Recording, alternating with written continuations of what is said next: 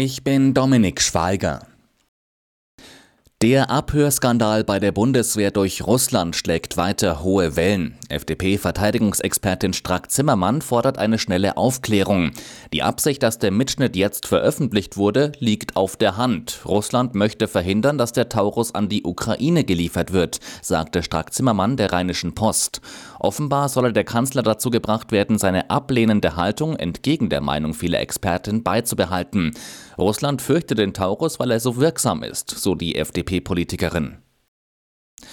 Im Zusammenhang mit der Fahndung nach den beiden flüchtigen Ex-RAF-Terroristen Staub und Garweg hat die Polizei Räume in Berlin durchsucht. Das sagte eine Pressesprecherin des zuständigen Landeskriminalamts Niedersachsen.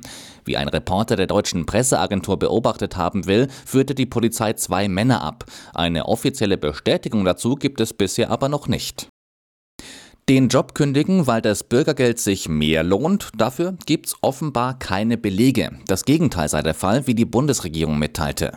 Rund 340.000 Menschen rutschten nach dem Jobverlust demnach im vergangenen Jahr neu in die Grundsicherung.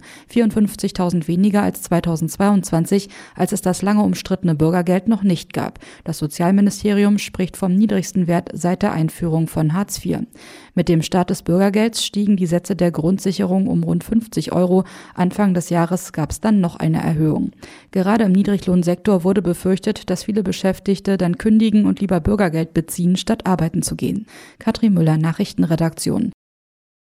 Die Zahl der ausländischen Ärzte in Deutschland hat sich im vergangenen Jahrzehnt verdoppelt. Laut der Bundesärztekammer waren es Ende 2023 fast 64.000, berichten die Funke-Zeitungen.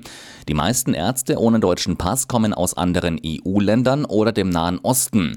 Ärztevertreter warnen vor wachsenden Problemen durch schlechte Deutschkenntnisse. Dadurch ist es schon zu einigen Missverständnissen gekommen. Der eigentlich für heute früh deutscher Zeit geplante Start einer neuen Crew zur ISS ist um einen Tag verschoben worden. Wegen der Wetterbedingungen soll er nun morgen um kurz vor fünf nachgeholt werden. Das teilte die US-Raumfahrtbehörde NASA auf X mit.